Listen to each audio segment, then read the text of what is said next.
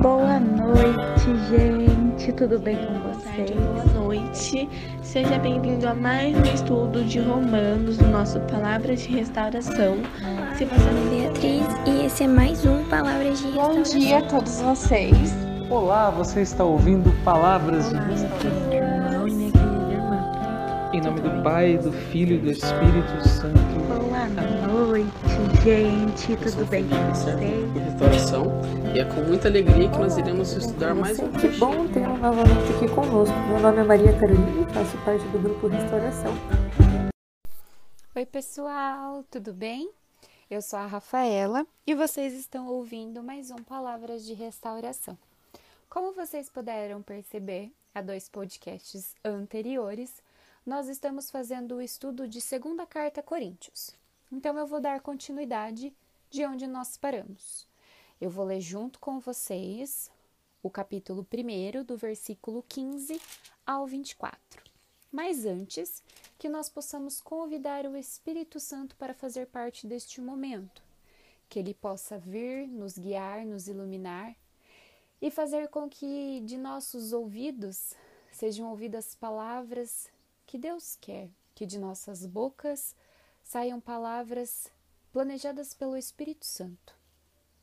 Vinde, Espírito Santo, enchei os corações dos vossos fiéis e acendei neles o fogo do vosso amor. Enviai o vosso Espírito, e tudo será criado, e renovareis da face da terra. Oremos, ó Deus, que instruístes os corações dos vossos fiéis, com a luz do Espírito Santo.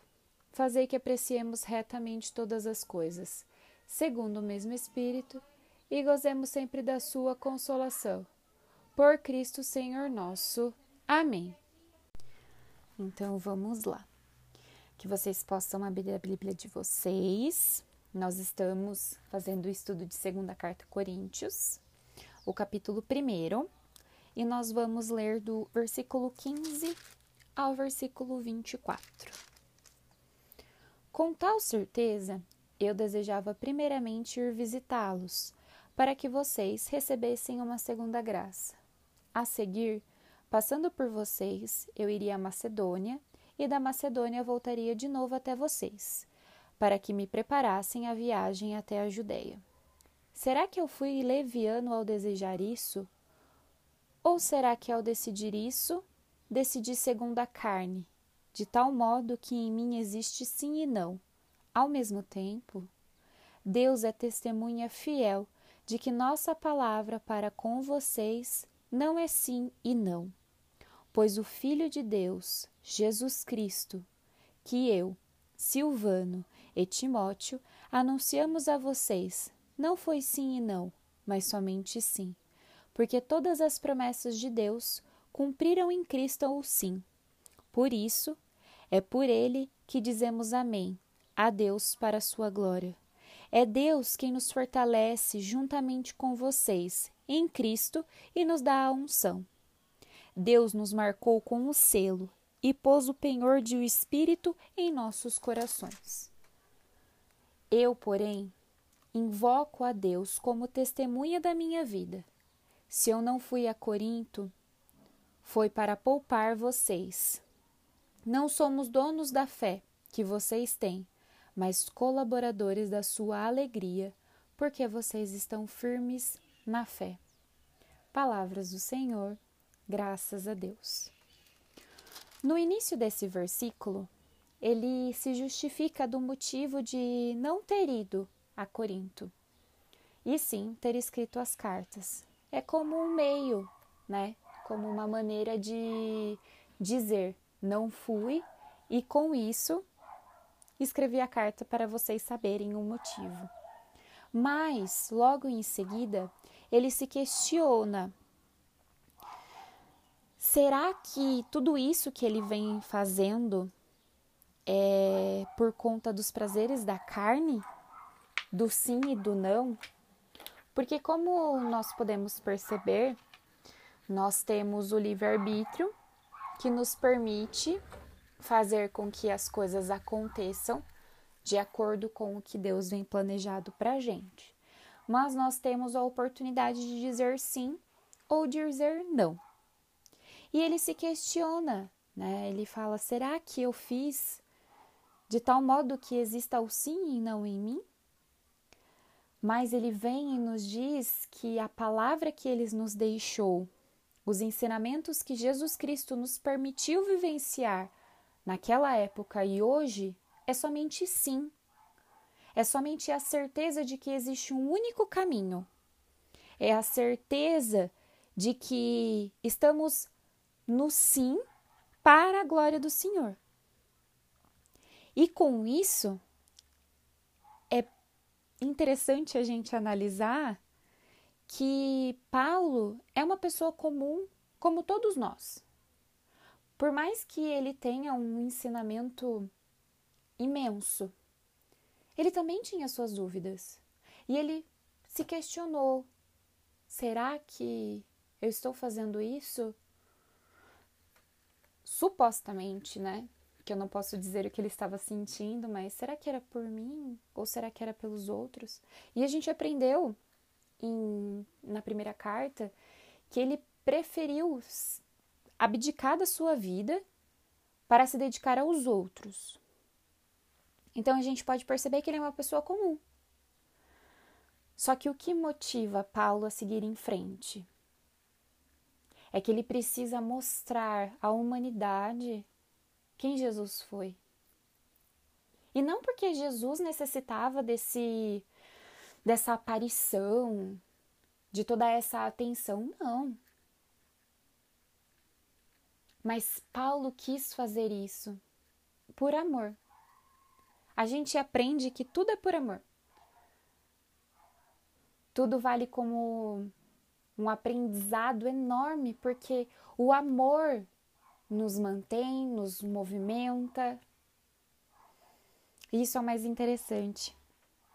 Porque o amor de Cristo foi feito e aconteceu na cruz para dar continuidade à nossa vida, aqui, hoje e agora.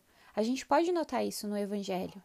Se vocês prestarem bem atenção, que ele fala: Pois o Filho de Deus, Jesus Cristo, que eu, Silvano e Timóteo, anunciamos a vocês, não foi sim e não, mas somente sim. Jesus não olhou e falou assim: Ah, eu não vou fazer isso, ou será que eu devo ou não fazer? Ele simplesmente fez. Para nós. E o mais bonito de tudo isso é que ele nos lembra sobre a importância do Espírito Santo, né? Ele fala que Deus nos marcou com o selo e pôs o penhor do Espírito em nossos corações. Todos nós sabemos que temos as chamas do Espírito Santo em nós, mas que a gente precisa aprender a valorizá-la dentro, a pedir a ajuda, a clamar. Vocês perceberam que no começo de todos os nossos podcasts ou dos nossos ensinos, a gente convida o Espírito Santo para nos conduzir. E o que acontece? O porquê a gente faz isso, na verdade? É porque nós devemos ser conduzidos pelo Espírito Santo.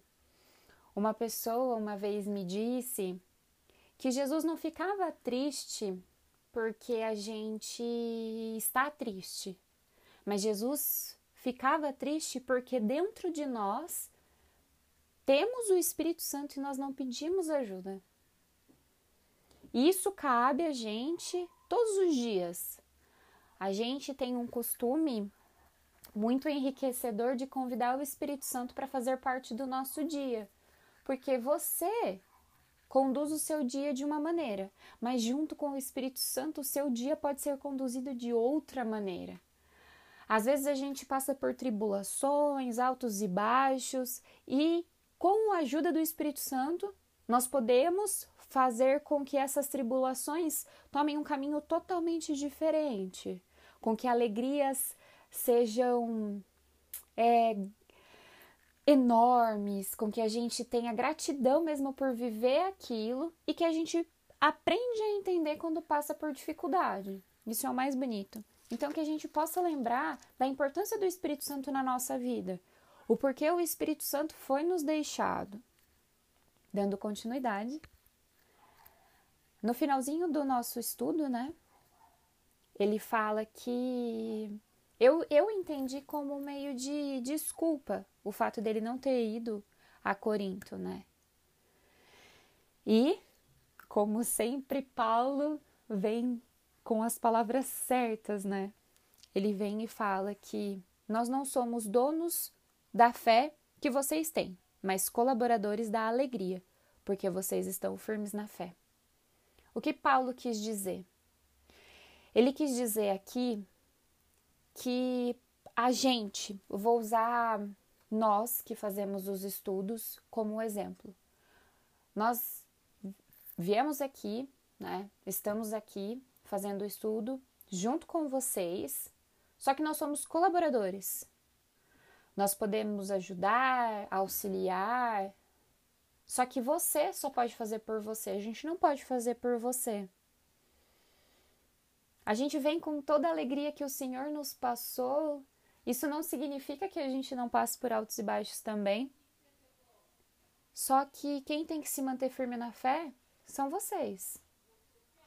Vocês que nos dão a oportunidade de entrar na casa de vocês, fazer a diferença na vida de vocês. Só que vocês devem aplicar a fé de vocês. Nós somos apenas um auxílio, aquele ombro amigo que às vezes você precisa ouvir, ou até mesmo um suporte, às vezes, ah, eu preciso de algo para acalmar o meu coração, ou para eu ser mais grata a Deus pelas graças que acontecem na minha vida. E Paulo nos ensina isso. O evangelho vem como uma colaboração para nos guiar, nos auxiliar. Só que a nossa fé é unicamente nossa. Não conseguimos conduzir a fé de vocês sigam esse caminho ou sigam aquele caminho. Não. Vocês devem fazer por vocês. Afinal, o Espírito Santo habita dentro de vocês. Eu espero que esse estudo tenha sido enriquecedor. Espero que vocês possam aprender junto comigo. E eu sou muito grata, muito grata por fazer parte desse projeto tão lindo. Muito obrigada por vocês darem a oportunidade da gente estudar junto com vocês. Um beijo muito grande, fiquem com Deus e que Nossa Senhora possa acompanhar vocês. Estamos e sempre continuaremos unidos. Em nome de Deus, que é Pai, Filho, Espírito Santo. Amém.